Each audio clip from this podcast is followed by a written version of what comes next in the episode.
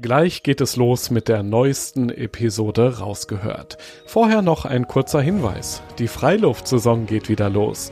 Erlebe hochwertiges Abenteuer-Equipment zum Anfassen und Ausprobieren, dazu spannende Vorträge, Workshops und entspannte Abende in den coolsten Outdoor-Locations deutschlandweit, auch in deiner Nähe. Check jetzt alle Termine auf globetrotter.de slash Freiluft und komm kostenlos vorbei. Rausgehört mir ist das Lächeln da tatsächlich im Gesicht eingefroren, aber nicht auf eine schlechte Art und Weise, sondern einfach, es war kalt und ich habe die ganze Zeit Dauer gegrinst. Ähm, und das Schneemobilen war auf jeden Fall, das gehörte dazu. Also so ein bisschen Rausch der Geschwindigkeit.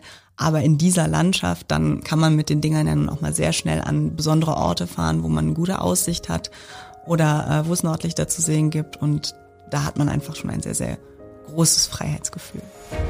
Wenn es so richtig, richtig kalt ist, wird es Anushka Dinter warm ums Herz. Die Reisebloggerin liebt den Norden, den Blick auf die Polarlichter, den gefrorenen Atem, das einfache und doch so vielseitige Leben im eiskalten Nirgendwo rund um den Nordpol. Die gebürtige Kölnerin war schon auf Expeditionsfahrt in und um Grönland, ist mit Schlittenhunden durch das wilde Lappland gereist oder mit dem Schneemobil über Spitzbergen geheizt. Und das bei bis zu minus 40 Grad. Ich will von Anushka wissen, was sie so sehr an der Kälte, an Schnee und Eis reizt, wie sie sich auf diese Abenteuer vorbereitet und mit welcher Ausrüstung sie auch die winterlichsten Nächte übersteht. Ach und warum kann es eigentlich nicht einfach mal die Südhalbkugel sein? Warum nicht mal ab ins Warme? Rausgehört ich bin Joris, Reisereporter bei Globetrotter und treffe in diesem Podcast beeindruckende Menschen, die das Abenteuer in der Natur suchen, die eine ganz besondere Geschichte haben, von denen wir lernen können und die Lust aufs Reisen machen, auf das Draußen erleben. Ja, nach langer Zeit mal wieder ein persönliches Gespräch in unserem Podcast Fabrikstudio hier in Bielefeld. Natürlich mit ordentlich Corona-Abstand, ne? Du kannst es bestätigen. Ähm, aber für mich auch mit großer Vorfreude, weil ähm, ja, es ist lange nicht so gewesen, dass man sich persönlich anschauen konnte. Wie waren für dich so die vergangenen Monate? Für eine, die ja eigentlich das Draußensein liebt, das Abenteuer, das Wegsein? Ähm, durchwachsen. Also es äh, gab ganz, ganz furchtbare Entwicklungen, Job verloren aufgrund von Corona. Äh, letzten Endes dann auch klar, in der Heimatstadt kann man nicht bleiben ähm, aber auch ganz schöne Entwicklung. Also ich habe das Gefühl, gerade so Familie ist nochmal alles näher zusammengerückt mit Corona-Abstand natürlich, aber im übertragenen Sinne auch äh, nach 30 Jahren mal aus Köln weg und in eine neue Stadt zu kommen, hat auf jeden Fall was, äh, ja, jedem Anfang wohnt ein Zauber inne ähm, und das gefällt mir auch sehr gut hier. Äh, also ja, nur das Reisen, das, ähm, das vermisse ich natürlich wie blöd. Gerade die eine große Reise, die diesen Herbst hätte stattfinden sollen, auf die habe ich mich wirklich jahrelang gefreut und habe auch jahrelang gar nicht gedacht, dass die äh, passieren würde. Tja, und wie dann das Schicksal wollte, ist sie auch nicht passiert. Aber es kann ja noch nachgeholt werden, auch darüber werden wir später noch sprechen. Ähm, erstmal wollen wir dich natürlich kennenlernen und dafür haben wir hier in diesem Podcast die schöne Rubrik, das Globetrotter Profil. Alter? 31. Beruf? Eigentlich äh, Beraterin für Auslandsaufenthalte, vornehmlich auf Messen, aufgrund von Corona jetzt gerade arbeitssuchend. Mein größtes Abenteuer. Mein größtes Abenteuer. Naja, wahrscheinlich schon der Winter, den ich in äh, Nordfinnland, also in Finnisch-Lappland, äh, verbracht habe und da ja 60 Schlittenhunde den ganzen Winter über betreut und trainiert habe und auch die dazugehörigen Touristen. Der schönste Ort der Welt. So ganz konkret schwierig für mich als schönste Region auf jeden Fall die Arktis. Also alles, was sich überhalb des 66. Breitengrades befindet, ähm, was da in die Richtung Nordpol geht, das ist für mich das fühlt sich nach zu Hause an, das fühlt sich schön an. Da habe ich mein Herz verloren und nirgendwo fühle ich mich so glücklich und so frei wie da oben. Diese Begegnung werde ich nie vergessen. Ich glaube, das war John in Takteaktak. Das ist ein ganz, ganz winziger Ort äh, in Nordkanada, oben am Polarmeer. Und äh, John ist ein Inuvialuit, also ein First Nation, der dort lebt und hat uns in seine Hütte eingeladen und hatte dann auch eine ganz tolle Spezialität für uns vorbereitet. Maktak, ähm, das ist Walfleisch, Belugafleisch, um genau zu sein. Ähm, also ich persönlich bin, seit ich fünf Jahre alt bin, Vegetarierin. Aber ich habe gedacht, wenn ich irgendwann mal totes Tier esse, dann intakter Jagdtag am Polarmeer mit John, der mir das äh, zusammen mit Schnaps servierte und das habe ich dann auch getan. Und es war auf jeden Fall ein ganz besonderes Erlebnis. Mein coolster Moment. Ja, äh, cool dann im wahrsten Sinne des Wortes. Äh, das war der Moment, als mir meine Zehen eingefroren sind in Finnisch Lappland. Es war ein, ein richtig, richtig kalter Tag. Schon morgens hatten wir minus 45 Grad. Ähm, das bedeutet halt, sobald man rausgeht und irgendwie zum Beispiel Wasser dabei hat, das gefriert sofort.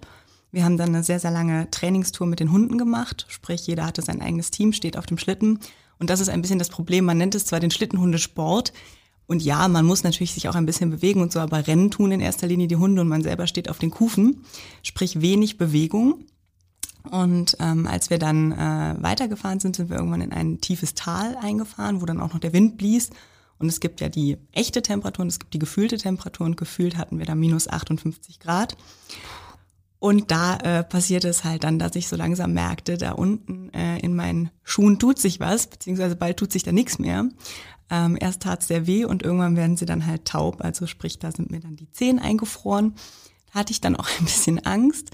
Ähm, aber gut, was will man machen? Also da kommt jetzt keiner mit dem Auto in die Wildnis und sagt, ja, steig ein, ich habe eine Wärmflasche vorbereitet. Ähm, also immer wieder abspringen von den Kufen, neben dem Schlitten herrennen, versuchen irgendwie äh, warm zu werden. Ja, dann sind wir auch irgendwann wieder nach Hause gekommen zu den Hütten. Da habe ich dann auch ganz besorgt meine Chefin gefragt und die winkte nur ab und sagte, ach, das, das sind ja nur Erfrierungen ersten Grades. Das äh, ergibt sich alles wieder. Ja, so war es dann auch. Äh, allerdings war ich da dann schon wieder ein paar Monate in Köln, als ich wirklich wieder Gefühle in den Zähnen hatte. Boah. Und dazwischen wahrscheinlich auch mal ein bisschen Panik, oder? Das ist vielleicht nicht mehr so wird wie vorher. Ja, auf jeden ja. Fall. Also ich habe gemerkt, das war relativ zum Ende meiner Zeit in Finnland hin. Danach waren die Füße super empfindlich. Also dann ging das ganz schnell, äh, dass ich merkte, dass da, dass die taub wurden. Ähm, insgesamt, wie gesagt, vorne in den Zehen dann erstmal ganz lange gar kein Gefühl. Und da schon auch ein bisschen so, hm, gut, ich bin jetzt nicht, sage ich mal, super eitel, was meine Füße angeht, aber zumindest sie zu spüren wäre schon noch schön. Man braucht sie halt auch irgendwie, ne? Ja. Man braucht sie. Allerdings, was ich ja. auf jeden Fall nicht empfehlen kann, ist in seiner Panik heißes Wasser drüber laufen mhm. zu lassen. Das ist eine ganz, ganz dumme Idee.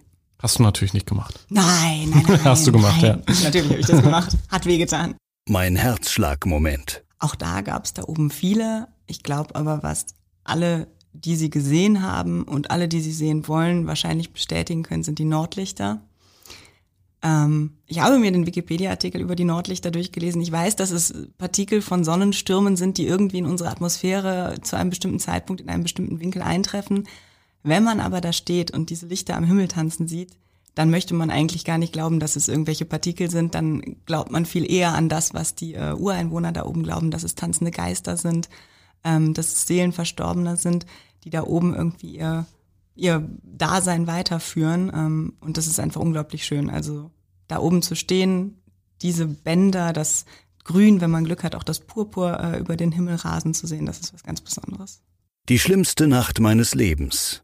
Ich glaube, die schlimmste Nacht meines Lebens insofern, als dass ich sehr, sehr garstig werde, wenn ich schlecht schlafe, ähm, war auch tatsächlich in Finnland. Ähm, da hatten wir das Problem, dass wir überbucht waren. Also die, es gab zwölf Hütten am See und unsere, äh, unsere Gastgeber oder Chefs hatten zu viele Gäste angenommen. Und dadurch mussten wir Volunteers dann auch unsere Hütte räumen. Und dann hieß es ja, ähm, ihr könnt ja im Kinderzimmer auf dem Fußboden auf ISO, äh, auf, auf Luftmatratzen schlafen. Wo ich irgendwie schon dachte, boah, ich arbeite hier 16 Stunden am Tag für euch die anderen acht Stunden habe ich echt gerne meine Ruhe und lieg einfach dann auch in meinem Bett und erhole mich für den nächsten heftigen Tag. Im Kinderzimmer, zwischen den Kindern, die dann auch abends gerne natürlich noch was vorgelesen haben wollen und so weiter, ist auch alles gar nicht schlimm, aber man ist da schon ein bisschen fertig. Und als ich dann um drei Uhr nachts bemerkte, dass meine Luftmatratze leider auf den Legosteinen lag und die Legosteine natürlich die Luftmatratze zerstört hatten und ich langsam so mit Hinterteil und Schultern auf den harten Boden sank, der auch noch relativ frisch war, da dachte ich mir so, warum mache ich das hier eigentlich? Ich krieg kein Geld. Ich arbeite mir den Hintern ab und es ist auch noch richtig kalt. Aber als ich dann am nächsten Tag wieder in den Kennel gegangen bin und die Hunde da waren, da wusste ich schon, warum ich es mache. Den Geschmack werde ich nie vergessen. Möglicherweise das Magtag. Andererseits glaube ich, was ich auch nie vergessen werde, äh, war ein sehr besonderer Moment in Kanada, ähm, in Dawson City. Da waren wir in einem Saloon und da äh, kann man Mitglied des Sourdough Club werden. Ich bin jetzt grundsätzlich jemand, ich werde gerne Mitglied von irgendwelchen North of the Arctic Circle äh, Gruppen oder äh, sehr gerne bekomme ich auch Zertifikate für irgendwas. Und da habe ich gedacht, komm, was auch immer das ist, was machst du jetzt, kostet fünf Dollar. Ja, man muss sich einen Schnaps an der Bar holen, dann geht man zu einer Dame, äh, die dann ähm, den Schnaps entgegennimmt und dort rein etwas fallen lässt. Es stellte sich heraus, es war ein vertrockneter, mumifizierter Zeh. Dann muss man diesen Schnaps in einem Zug austrinken und zwar so, dass dieser Zeh die Lippen berührt, den Zeh küssen und dann ist man Mitglied im Sourdough Club und kriegt darüber auch ein Zertifikat. Das haben wohl auch schon wichtige, wichtige Menschen wie amerikanische Präsidenten gemacht. Ähm, der Sinn des Ganzen hat sich mir jetzt nicht erschlossen, zumal ähm, ich dann nachher auch gefragt wurde, ja, wessen C war denn das? Und ich sagen musste, ich habe keine Ahnung. Also es ist jetzt auch nicht so, dass es der C einer besonders berühmten Person gewesen wäre. Aber ähm, ich glaube einfach, da oben in diesen langen Winternächten, da muss man sich irgendwie die Zeit vertreiben und genau solche Spiele gehören dazu. Ja, und dieser Schnaps, ähm, möglicherweise habe ich es mir auch nur eingebildet, aber der schmeckte schon ganz besonders. Mein persönliches Lieblingstool. Ich denke, es ist das Messer ganz schlicht, äh, aber ich habe ein großes Fable für Messer aus aller Welt und schaue auch immer, wenn ich irgendwo an einem Ort bin, ob es ein, ein Länder- oder regionenspezifisches Messer gibt, sei es sowas wie das Ulu, das ist das äh, Messer der Inuit-Frauen, mit denen die Felle schaben oder auch tatsächlich Schneeblöcke für die Iglus schneiden. Ähm, ich habe mir in Finnland natürlich von der finnischen Schmiede Martini äh, ein Messer besorgt. Da ist das ja auch ein bisschen üblicher, mit den Dingern am Gürtel rumzulaufen. Und ich glaube, meine äh, Sammlung Schweizer Taschenmesser ist auf jeden Fall mehr, als ein Mensch im Leben gebrauchen kann. Drei Sachen, die jeder Abenteurer zum Überleben braucht. Also vielleicht im übertragenen Sinne auf jeden Fall erstmal den Willen. Das habe ich gemerkt. Ähm, wenn man auf irgendwas da oben, gerade in der Region, die ich so liebe, keinen Bock hat, lass es, weil dann wird es ganz schnell gefährlich. Ähm, praktisch, wie gesagt, immer ein Messer. Kann man für ganz viel benutzen. Äh, sei das, äh, um zu jagen im, im schlimmsten Fall, wenn es erforderlich sein sollte, um sich den Weg frei zu äh, machen oder ähnliches. Oder auch wenn man im Eis einbricht, um sich rauszuziehen. Und das, was man, glaube ich, am allerdringendsten braucht, damit man das alles genießen kann, das ist eine Heimat, ein Zuhause, auf das man sich auch wieder freuen kann und von dem man auch wieder gerne aufbricht. Rausgehört. Ja, fangen wir mal an mit einem unvorstellbaren Wert, wie ich finde. Minus 40 Grad. Ja. So kalt ist es ja im finnischen Lappland und zwar eigentlich den ganzen Winter. Nicht nur mal in einer besonders krassen Nacht, da kannst du ja noch weiter in den Minusbereich gehen. Nö, so einfach mal im Schnitt minus 40 Grad und äh, du hast diesen Winter dort verbracht in Extremsituationen, ähm, die du dann auch überleben musstest. Ja, haben wir gerade schon gehört, zum Beispiel mit den erfrorenen Szenen. Wie fühlt sich denn eigentlich so der Alltag an bei minus 40 Grad, das Leben bei solch einer Kälte? Ähm, also ich kann ja nur für mich sprechen, die ich da so ein bisschen in der Wildnis verbracht habe. Ich glaube, im normalen Stadtleben und vielleicht mit dem Bürojob stelle ich es mir persönlich ganz, ganz furchtbar vor. Wenn man aber draußen ist, wenn man die richtige Klamotte anhat, das ist natürlich ganz wichtig ähm, und dadurch auch nicht von der Kälte beeinträchtigt wird. Und wenn man eine Aufgabe hat, was jetzt zum Beispiel eben 60 Huskies versorgen umfassen kann, dann ist das ähm, Klar, es ist anders, aber es ist wunderschön. Also ich meine, wahrscheinlich kennt man so die Instagram-Videos, wie die Leute dann ihre Thermoskanne äh, hochwerfen und da äh, ein Glitzerstaubregen auf sie niederregnet, weil das Wasser sofort gefriert. Ähm, wunderschön, wunderschöne Winterlandschaften, Nordlichter. Ähm, die Kälte, wie gesagt, man kann sie ab, gerade wenn man sich viel bewegt, wenn man mit Tieren arbeitet, wenn man körperlich arbeitet, sei das jetzt um den Kennel zu reparieren, äh, um die Hunde zu füttern äh, oder ähnliches was sehr gewöhnungsbedürftig ist, ist die Dunkelheit. Also es ist ja sehr lange sehr dunkel. Da äh, muss man sich auch dran gewöhnen. Aber wie gesagt, solange man eine Aufgabe hat und das Ganze grundsätzlich schön findet, kann man sich auch bei minus 40 Grad sehr wohl fühlen. Zumal es in der Hütte Gott sei Dank auch wärmer ist. Ja, und du hast ja auf Schlittenhunde da aufgepasst. Das war so quasi deine Aufgabe. Dennoch stellt sich natürlich für viele die Frage, wie kam es dazu? Dieses Abenteuer Lappland, während des Studiums auch noch. Ist ja nicht so der, der normale Weg, den man, glaube ich, geht als Studentin erstmal. Nein, also für mich war das, ähm, ich hatte mich bei einer Reise in den Norden tatsächlich in genau diesen verliebt. Ähm, man muss dazu sagen, ich habe eine sehr reisefreudige Familie, die auch öfter mal sagt, so jetzt müssen wir mal die Nordlichter sehen oder jetzt müssen wir aber mal die Lavendelfelder sehen. Und eines äh, Jahres war es dann eben soweit, äh, 2013 hieß es, also wir müssen jetzt mal so richtigen Winter sehen, wir müssen jetzt mal Nordlichter sehen. Und dann sind wir eben nach Finnland gereist, an den Inari-See, das ist äh, sehr, sehr weit nördlich, schon fast an der russischen Grenze und haben dort eine sehr klassische Touristenwoche verbracht. Ähm, Langlauf, Schneeschuhwandern, Schneemobilfahren, Rentiere betatschen und auch mit den Schlittenhunden unterwegs sein. bei mir ist es so, ich habe schon äh, wirklich als Kind super gerne Geschichten gelesen von Jack London, über den Eddie Tarot, ähm, über die Arktis, über Alaska und vor allen Dingen natürlich auch über Schlittenhunde. Und als ich das erste Mal dann auf so einem Schlitten stand, da war, wie gesagt, für mich absolut klar, das ist es. Ich habe mein Ding, wie man es so nennen will, äh, gefunden. Und darüber muss ich noch viel, viel mehr wissen, darüber muss ich viel, viel mehr lernen und damit muss ich viel mehr Zeit verbringen. Ja, und als ich dann, kaum war ich wieder da, beziehungsweise ich glaube sogar noch, eigentlich als ich da war, hatte ich den Plan schon gefasst. Gut, ich bin Studentin, ich kann mir ein Urlaubssemester nehmen. Ähm, eben mal einem Arbeitgeber zu sagen, ich bin jetzt mal ein paar Monate weg, wird nachher schwierig. Also wenn, dann jetzt. Und dann habe ich halt geschaut und äh, nach Jobs gesucht und habe eine Familie in Finnisch Lappland gefunden, die genau das macht, die auch äh, Husky-Touren anbieten und die immer äh, Freiwillige suchen, die sich um die Tiere kümmern. Ja, und dann habe ich mich, ich glaube, bei 30 Grad im Juli auf diesen Job beworben und schon äh, darüber nachgedacht, was ich denn bei 70 Grad weniger anziehen werde. Die Familie hat zugesagt ähm, und ich durfte dann eben Ende Oktober dahin reisen.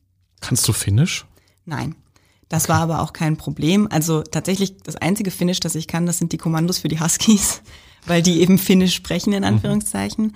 Aber grundsätzlich ist es in Skandinavien nie oder so gut wie nie ein Problem, mit Englisch durchzukommen. Ja, Englisch also die, gut, ja, ja. die können das alle gut und die Familie, bei der ich war, ist halb Finnisch, halb Englisch. Dementsprechend war das gar kein Problem. Okay, und dann kam es wirklich dazu. Du hast also im Studium gesagt, ich mache jetzt mal quasi ein Semester Pause, ich ziehe das durch.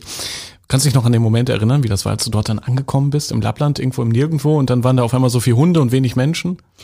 Schon, schon beängstigend. Also es fing schon damit an, als ich auf dem Flughafen von Rovaniemi landete und der Flughafen halt so ein Raum war, wo so ein einsames Kofferband war. Außer mir waren, glaube ich, noch zwei, drei Passagiere da. Und ich guckte mal so auf Google Maps, mh, ja, hier ist dieser Flughafen und sonst nichts. Verschneite Wälder. Ich hoffe, ich werde jetzt wirklich abgeholt, denn das hatte man mir zugesagt. Das war dann aber auch so. Ähm, und der erste Abend war einfach absolut überwältigend. Also sich da erstmal zurechtzufinden, äh, dieses riesige Gebiet mit den vielen Hundezwingern, das Haupthaus, wo die Familie wohnte, unser Haus, wo die Freiwilligen gewohnt haben. Das war erstmal alles ganz schön viele Eindrücke ähm, und dann wirklich auch erstmal ein Schock, als mir klar wurde, ich muss lernen, 60 Huskies auseinanderzuhalten. Und zum Teil sehen die echt ähnlich aus. Du hast ja so alle Namen eingeprägt, die Charaktere, jede Fellnase einzeln quasi. Also ich gebe zu, es gab welche, gerade wenn es zum Beispiel Vater und Sohn waren, die sich sehr, sehr ähnlich sahen, da habe ich schon mal den Falschen gerufen, aber im Grundsatz, ja, wusste ich, äh, das ist Cora, das ist Iduna, das ist Sirius, das ist Semi und das ist Kilimoya und das ist Jutale. Jutale ist äh, das finnische Wort für Schneeflocke. Natürlich. Ach krass, okay. Und dann, äh, wie, wie ist dein Alltag so gelaufen zwischen den ganzen Hunden? Du musstest ja wahrscheinlich schon mal früh raus, morgens in der Dunkelheit, die füttern. Damit geht's ja los bei, bei so wilden Tieren. Genau, also wir haben immer äh, von unserer Chefin haben wir Pläne bekommen, welche Hunde an welchem Tag laufen sollten. Und dann ist man morgens sehr früh aufgestanden, so um halb sieben und in den Kennel gegangen und hat dann erstmal Wasser verteilt. Äh, Wasser vermengt mit Thunfisch. Wenn es sehr kalt war, musste man sich eben auch sehr beeilen, weil das Wasser im Eimer relativ schnell gefroren ist. Dann hieß es in der Regel morgens im Restaurant helfen. Das mussten wir dann auch in klassischer finnischer Tracht, sehr zur Belustigung unserer Gäste. Und dann wurden die Hunde angeschirrt. Das heißt, man musste sich genau überlegen, okay, wie viele Gespanne habe ich, ähm, welche Hunde hole ich wann wie raus. Es gibt so Veteranen, sage ich mal, ältere Hunde, äh, die auch im Rennsport vielleicht schon eine Karriere gemacht haben. Die holt man raus, setzt die an den Schlitten und gut ist. Dann warten die da brav, bis es losgeht und machen auch keinen Radau. Und dann gibt es natürlich die jüngeren Hunde, die vielleicht noch sehr aufgeregt sind, die äh, springen dann in ihren Geschirren immer wieder nach vorne, fangen an, an der Leine zu kauen und da muss man einfach guten Blick drauf haben.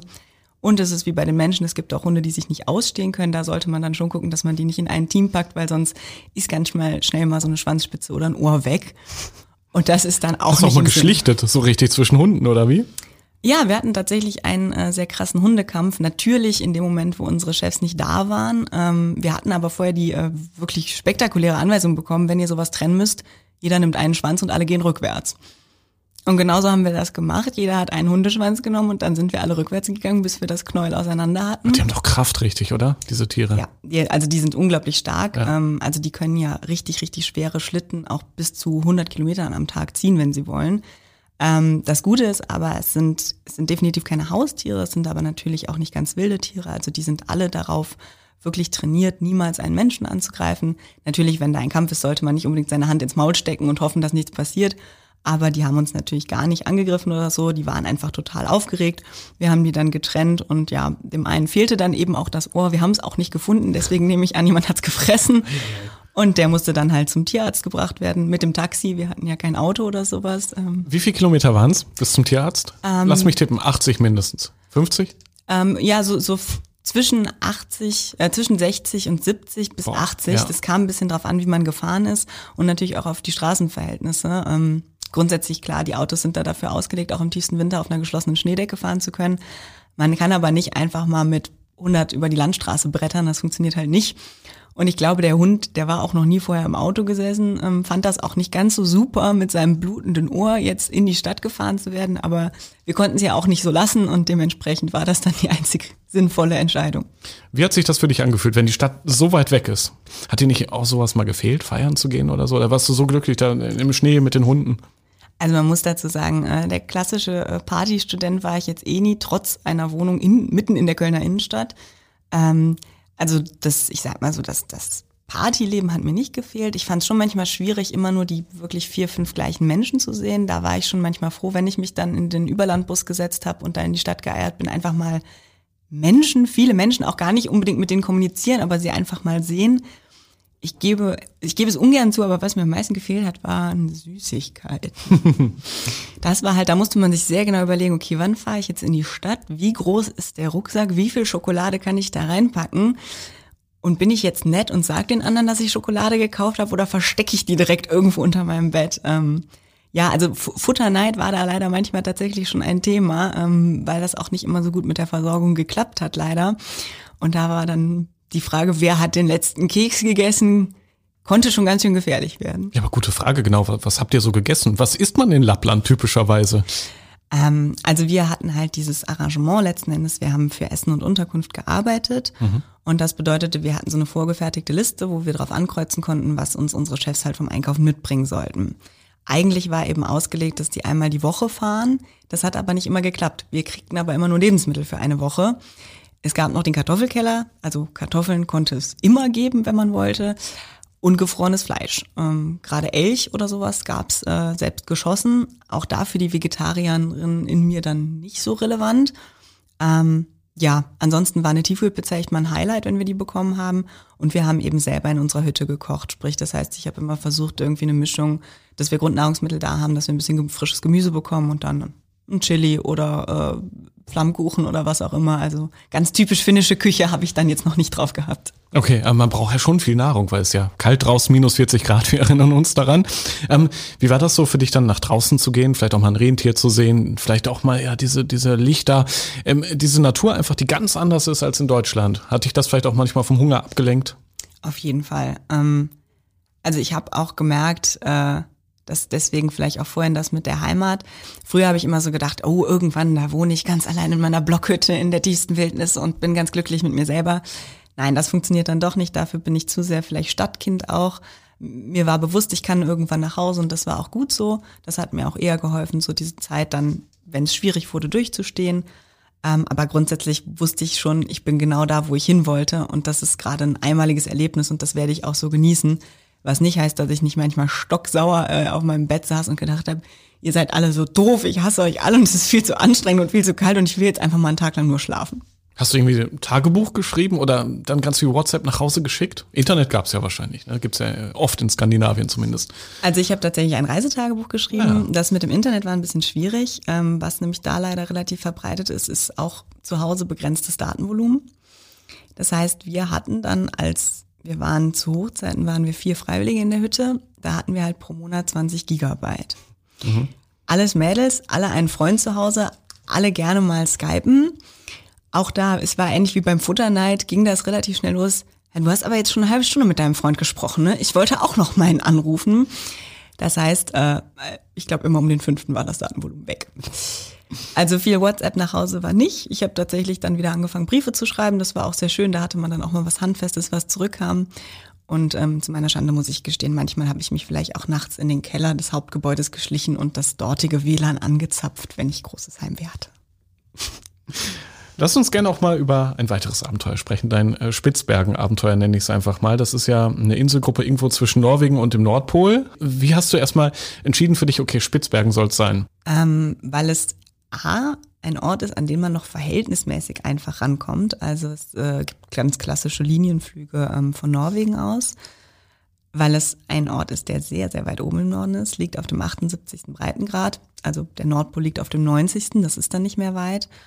Und ähm, weil ich tatsächlich auch diesen Ort aus meinem Studium sehr gut kenne. Ich habe ja Geschichte studiert und habe mich nach meinem Finnland-Abenteuer auch entschieden, meine Abschlussarbeit über Polarexpeditionen zu schreiben. Und da stößt man ganz, ganz schnell auf zwei berühmte Namen, einen Briten und einen Norweger, den Roald Amundsen, ähm, der als erster Mensch am Südpol war, der aber auch diverse Nordpolexpeditionen geleitet hat und ähm, eben auch auf Spitzbergen zum Teil unterwegs war. Und da war der Wunsch sehr, sehr groß, sozusagen einmal an Orte zu kommen, wo diese Menschen auch waren. In die Antarktis, das kann ich mir jetzt nicht so schnell leisten. Äh, das ist sehr, sehr teuer. Auch Spitzbergen ist teuer, keine Frage, aber das war für mich machbar. Und ähm, da habe ich mal gedacht, es ist mal was ganz anderes. Und als ich dann diese Art Reise gefunden habe, die dann mitten im Dezember war, als in der tiefsten Polarnacht, habe ich gedacht, mach's einfach mal. Ich muss sagen, ich würde sehr gerne nochmal nach Spitzbergen, weil ich keine Ahnung habe, wie es da aussieht. Mhm. Weil es halt die ganze Zeit zappenduster war. Ich wollte gerade sagen, du warst ja ausgerechnet im Winter auch noch da.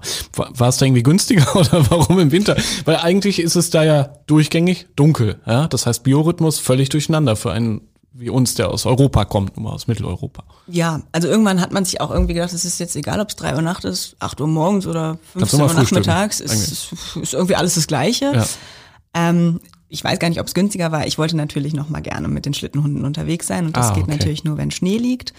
Ähm, aber ja, also im, im Hellen hätte ich es schon auch gern mal gesehen. Wie gesagt, das war eigentlich für dieses Jahr auch geplant. Das hat jetzt leider nicht funktioniert, aber irgendwann mal weiß ich dann vielleicht auch, wo ich da war und kann mir diese Insel mal im Hellen angucken. Wie hast du das gemacht mit deinem Biorhythmus? Gibt ja so kleine, ich sag mal, Hilfsmittel, ja, die einen durch diese dunklen Tage und Nächte bringen. Welche hast du genutzt? Also tatsächlich, da ich auf Spitzbergen nicht besonders lange war, keine. Ich habe mir meinen Wecker gestellt und dann gesagt, komm, Routine, du stehst einfach so auf wie immer und machst alles so wie immer. Ich hatte ja auch verschiedene Programmpunkte, wo klar war, okay, dann muss ich am Gletscher sein, dann muss ich äh, an, am Schneemobil sein und so weiter. Ähm, also es gibt natürlich was, es gibt ja Nahrungsergänzungsmittel, Vitamin D, es gibt so Sonnenlampen und so weiter. Für mich war immer das Effektivste eigentlich aktiv sein. Also ich glaube, sobald man sich da irgendwie einigelt oder wenig Bewegung hat, wird es auch super schwer, das zu ertragen. Solange man irgendwie auf Achse ist, ja, Abenteuer erlebt im besten Sinne, ähm, kann man das irgendwie alles ausblenden. Es sind jetzt, glaube ich, viele neidisch, weil du durftest ja auch mit dem Schneemobil quasi heizen über zugefrorene Seen, über die Natur dort, den Schnee. Wie fühlt sich das an mit so einem Schneemobil? Das ist ja was, was nur ganz wenige leider erleben können. Es macht unglaublich viel Spaß. Ja, ne? Glaube ich. Ähm, also man muss sich sehr dran gewöhnen. Äh, es ist ja, es ist letzten Endes ein Kettenfahrzeug. Das heißt, man hat vorne zwei Skier und hinten einen Kettenantrieb. Das bedeutet, ähm, das setzt sehr direkt um. Man gibt Gas über den Daumen und wenn man Gas wegnimmt, bleibt das Ding sofort stehen, weil die Kette sich nicht weiter bewegt und dann hält es auch sofort an. Also es ist kein Ausrollen wie beim Auto oder solche Sachen. Das muss man gerade, wenn man sozusagen einfach mal Gas wegnehmen will, im Kopf haben, damit man nicht kopfüber über das Schneemobil in den Schnee segelt. Ähm, es ist aber auch ein bisschen kontraintuitiv, was die Lenkung angeht, denn viele Menschen neigen dazu, wenn sie sich erschrecken oder Angst haben, das, was sie festhalten, fester zu packen. Das ist bei Daumengas ganz blöd, weil dann wird das Ding immer schneller. Wenn man aber das alles mal beachtet hat und auch weiß, dass die Dinger sehr, sehr schwerfällig in die Kurve äh, sich legen und dass man da wirklich ein bisschen mit Körpereinsatz arbeiten muss, dann macht es einfach unglaublich viel Spaß. Gerade wenn man dann weiß, okay, ich bin auf einem See, das heißt, hier sind jetzt auch keine Steine irgendwie unter dem Schnee verborgen und einfach mal Gas geben kann mit so einem Ding. Ja, das macht schon Laune. Ist das dann so dieser eisig kalte Fahrtwind, Lächeln im Gesicht? Und wie schnell wird man? Ähm, das kommt auf die Dinge an. Also das ist wie bei Autos oder Quads. Äh, es gibt so die Arbeitsmobile, die werden jetzt vielleicht nicht so schnell. Man kann mit den Dingern aber auch weit über 100 fahren. Da hat man aber auch ein bisschen wie beim Motorrad das Gefühl, es reißt einem so ein bisschen den Kopf nach hinten. Ich empfehle, wenn man äh, sich so eins ausleiht oder tatsächlich eins kauft, auf jeden Fall eins mit Handheizung zu nehmen. Das macht das Ganze deutlich angenehmer.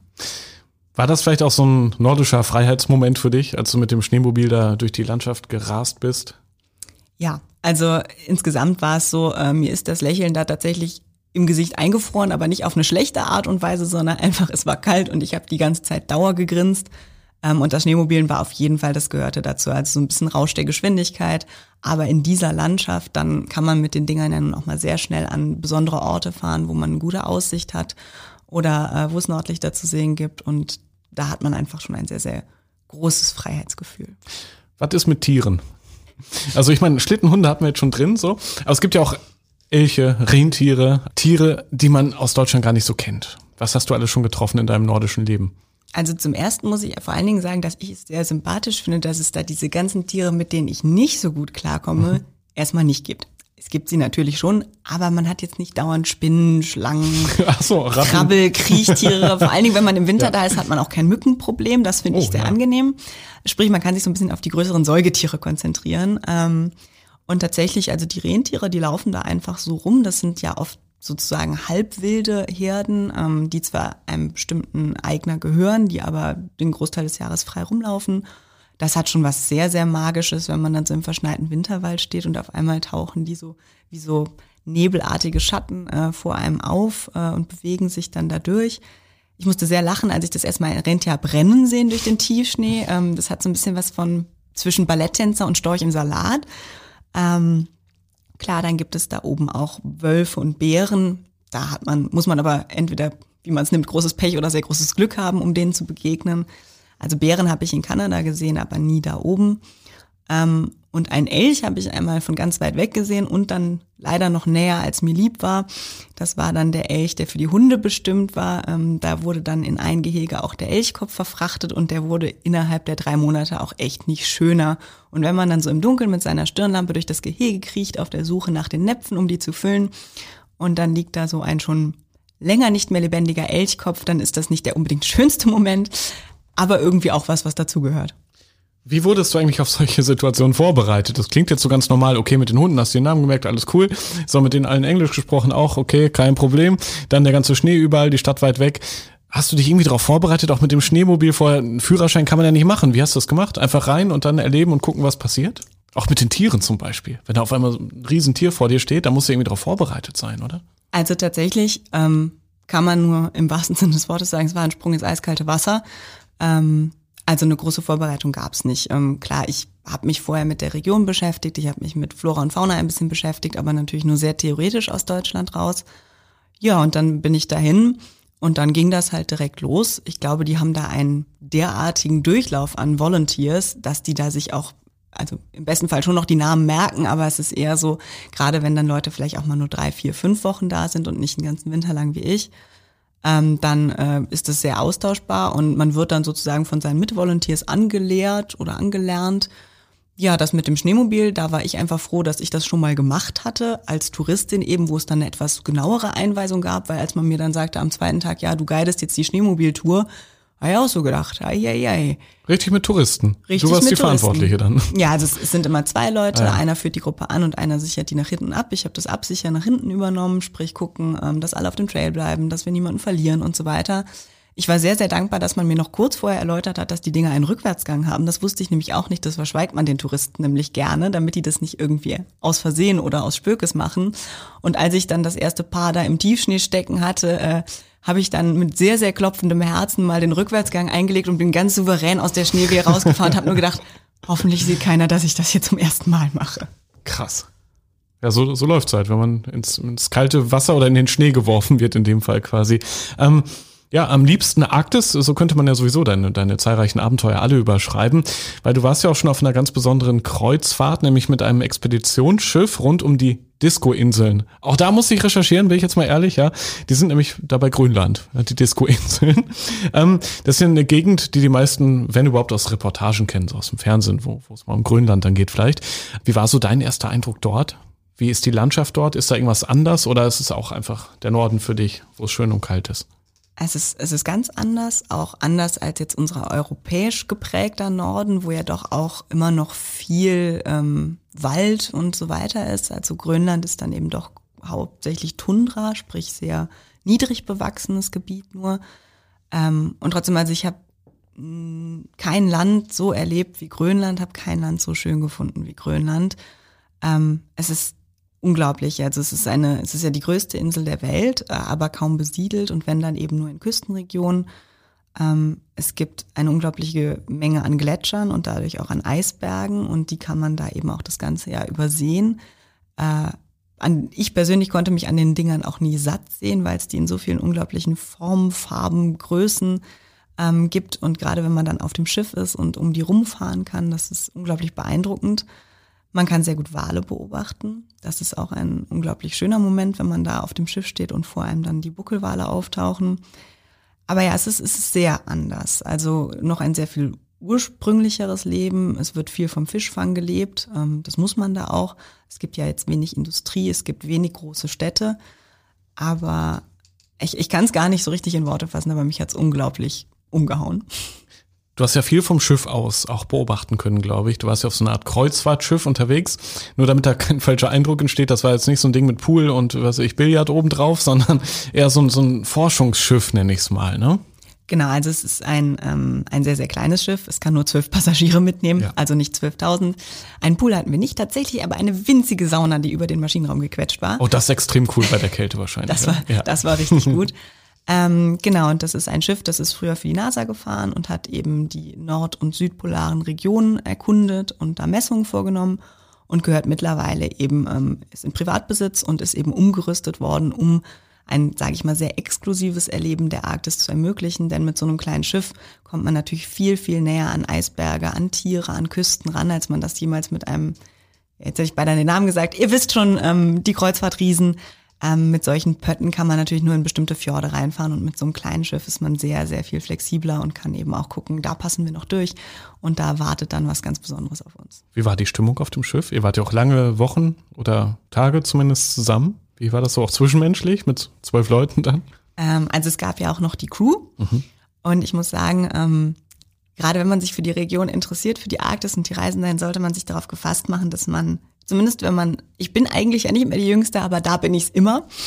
Ähm, also das machen gerne Rentner, was ja auch überhaupt nicht schlimm ist. Kreuzfahrt aber, halt. Aber ja, es ist tatsächlich so ein bisschen, da kommt dann doch das Kreuzfahrt-Feeling auf. Also ähm, Deswegen habe ich mich vielleicht auch ein bisschen mehr an der Crew orientiert. Da gab es dann auch ein paar äh, Menschen mehr so in meinem Alter, die dann vielleicht auch noch ein bisschen aktiver so waren und auch jeden Landgang mitgemacht haben. Und mit denen hatte ich dann einfach super viel Spaß. Es lag auch daran, dass meine Kabine, äh, ich hatte die einzige Einzelkabine und die lag praktisch äh, direkt neben der Küche, wo äh, die Crew morgens gefrühstückt hat. Das heißt, das erste, wenn ich so in meinem Schlafanzug äh, aus meiner Kajüte trat, war Moin Jungs, auf einen neuen guten Tag auf See. Ähm, und da hat sich dann relativ schnell ein freundschaftliches Verhältnis entwickelt und ich habe dann auch ein bisschen was mit denen gemacht. Das hat sehr viel Spaß gemacht. Aber alles in allem, ähm, was das Schöne ist, da oben, Leute, die da hinkommen, haben eine Leidenschaft für dieses Gebiet. Das sind jetzt nicht die klassischen Urlauber, die sich da mal irgendwie hin verirren und sagen, ach, wollte ich mir mal angucken. Das sind meistens schon Leute, die das irgendwie im Herzen haben und mit denen man dann auf jeden Fall zumindest schon mal ein Thema hat, über das man sich austauschen kann. Wie lange warst du da oben mit dem Schiff unterwegs dann? Und vor allem, wie groß war der Koffer? Also tatsächlich, ähm, gerade wenn man das vielleicht auf meinem Blog durchliest, so also klingt es, als ob ich da jahrelang gewesen wäre. Stimmt, viele Einträge, ja. Ähm, aber gute Geschichten übrigens. Aber es waren tatsächlich letzten Endes nur zwei Wochen. Also wir haben in, in zwei Wochen haben wir diese Disco-Insel umrundet. Wir sind in Ilulissat gestartet und da dann eben auch wieder rausgekommen. Und man kann eben auch in dieser Zeit unglaublich viel da oben sehen. Wir waren, haben es dann auch noch so gemacht, dass wir in äh, Dänemark praktisch vorher und nachher ein bisschen Zeit dran gehangen haben, damit sich das auch richtig lohnt. Ähm, ja, und der Koffer, man denkt, der müsste jetzt so riesig sein. Tatsächlich ist es jetzt ja nicht so, dass man da was fürs Captain's Dinner einpacken muss.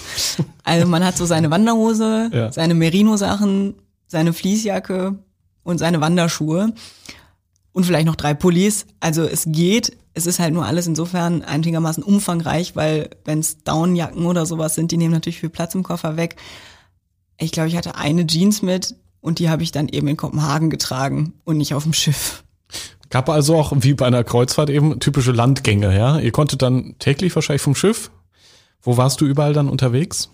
Genau, wir sind immer, also es gab auf dem Schiff gab es zwei Zodiacs, also diese klassischen Schlauchboote, die dann runtergehoben wurden und damit konnte man dann an Land fahren. Ähm, es gab da auch durchaus die Wahl, manchmal sind Leute auf dem Schiff geblieben. Ich habe aber mir gedacht, also wenn ich schon mal hier oben bin, nehme ich alles mit, was geht. Und wir haben da ganz verschiedene Orte besucht. Wir haben Siedlungen besucht, ähm, wir haben verlassene Siedlungen besucht. Da ist mir auch eine sehr, sehr ähm, in Erinnerung geblieben, das ist Kuschlisat ähm, die aufgegeben wurde zwangsweise auf einen Beschluss der dänischen Regierung hin.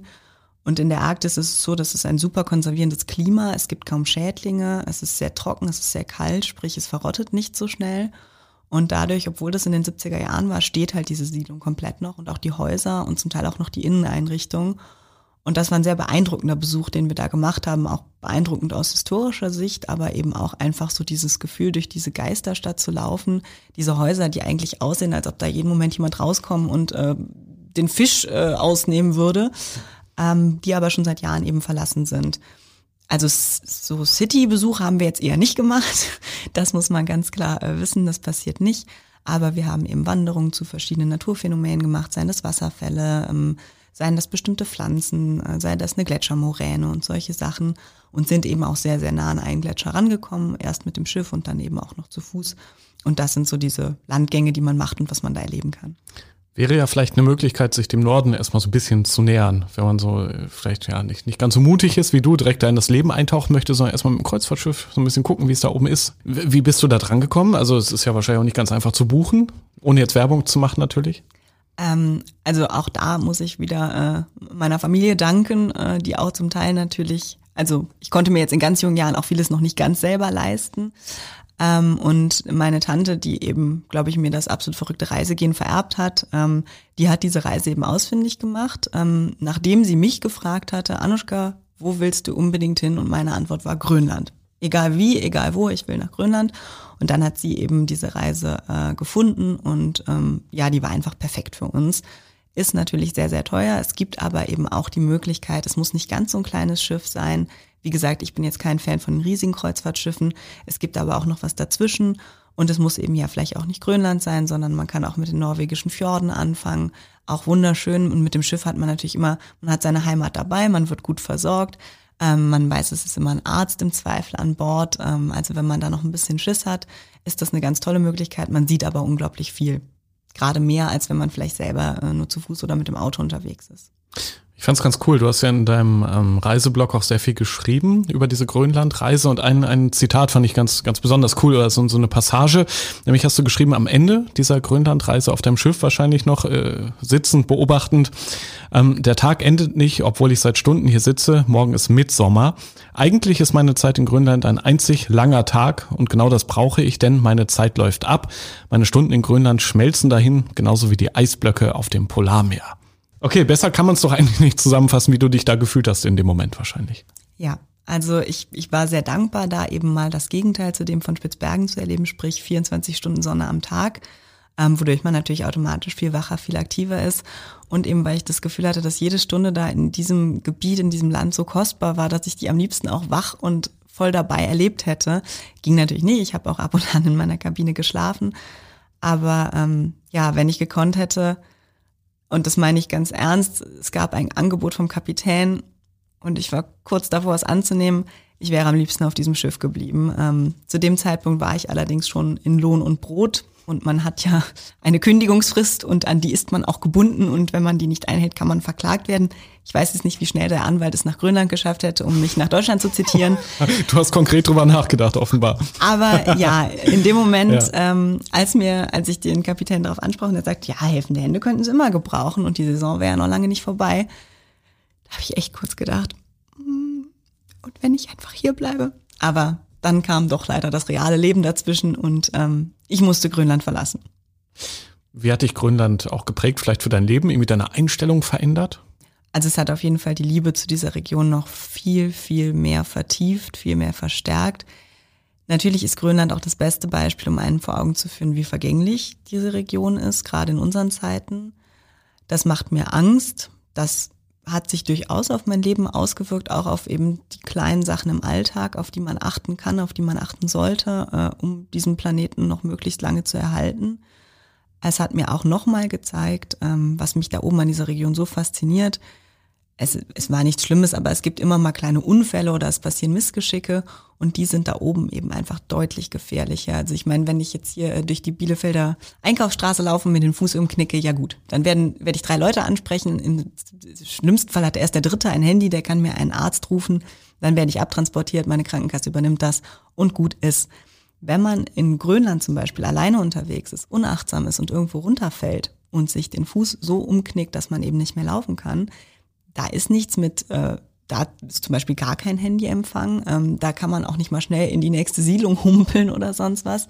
Das sind einfach so Sachen, die mir, die anderen vielleicht Angst machen, die mir aber einfach zeigen, ähm, ja, wie, wie lebendig man dort oben ist, dass man wach, dass man achtsam sein muss, aber dass man dafür auch mit einer unglaublichen Energie und Lebensfreude belohnt wird.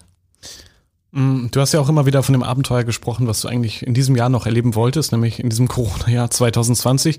Und ohne diese Pandemie hätte es eben auch stattgefunden.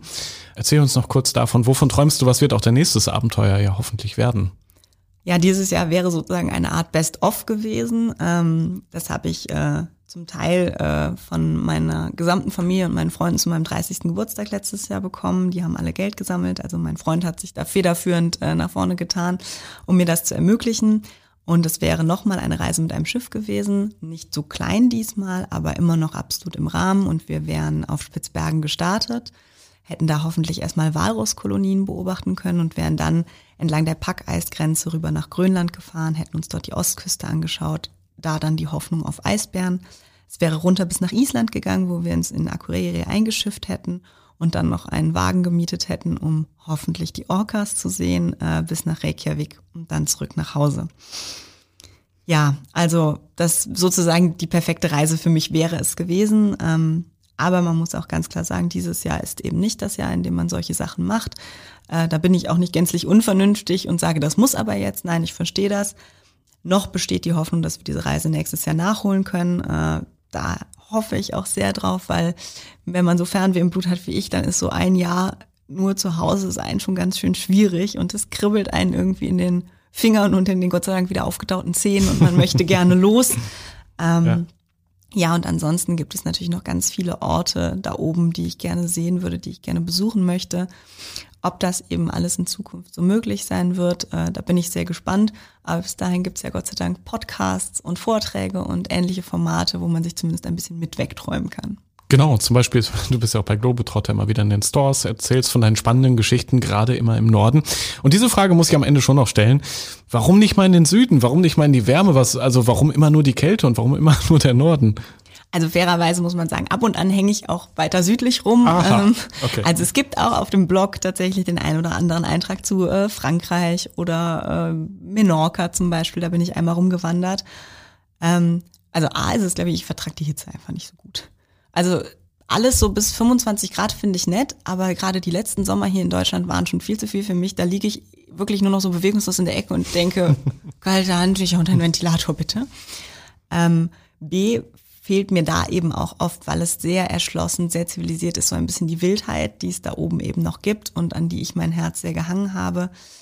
Und ich habe, wie gesagt, auch gar kein Problem, wenig Menschen äh, in meinem Urlaub zu sehen, solange es denn die richtigen sind. Ähm, aber ich habe auch nichts gegen ab und an mal am Strand liegen. Es darf halt nur keine zwei Wochen am Stück sein, dann werde ich wahnsinnig. Ja, okay. Das können, glaube ich, viele nachvollziehen.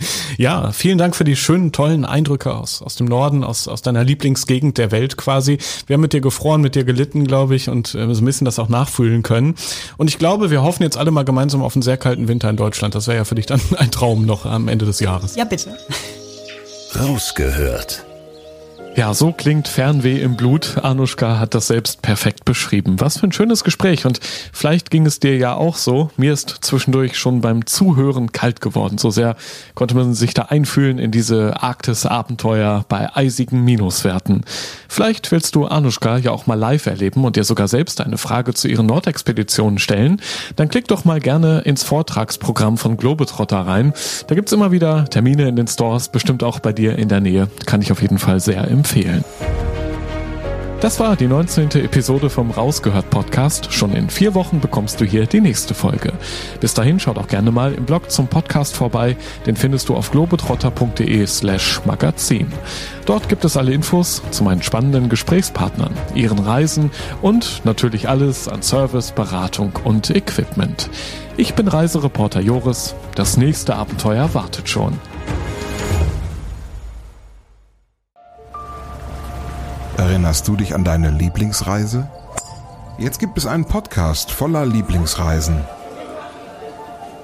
Erlebe mit uns spannende Outdoor-Expeditionen und schnür den Backpacker für abenteuerliche Regennächte auf der Isomatte. Wie der Nebel dampfend aufsteigt über dem Wasser. Ein richtig schöner Ort, um wach zu werden. Lieblingsreisen. Bier gibt's, sehr gut. Und Brezen sehe ich da zum Beispiel auch. Mhm. Cheers dein neuer Reisepodcast. Man muss einfach runterfahren, man muss Denken ausschalten und Fühlen einschalten. Ja, jetzt schwebe ich geradezu. Also, ich fühle mich echt wie neugeboren. Super, super toll. Mit uns erlebst du Mikroabenteuer und die weite Welt. Wow. Wir, sind wir, wir wollten ja nicht gleich den ganzen Laden leer essen. Ja, Sie wissen ja nur gar nicht, was das am Schluss kostet. Lieblingsreisen. Jetzt gehen wir über den Bazar in Marrakesch. Jetzt entdecken, abonnieren und mitreisen. Lieblingsreisen gibt es überall für dich, wo es Podcasts gibt. Kommst du mit?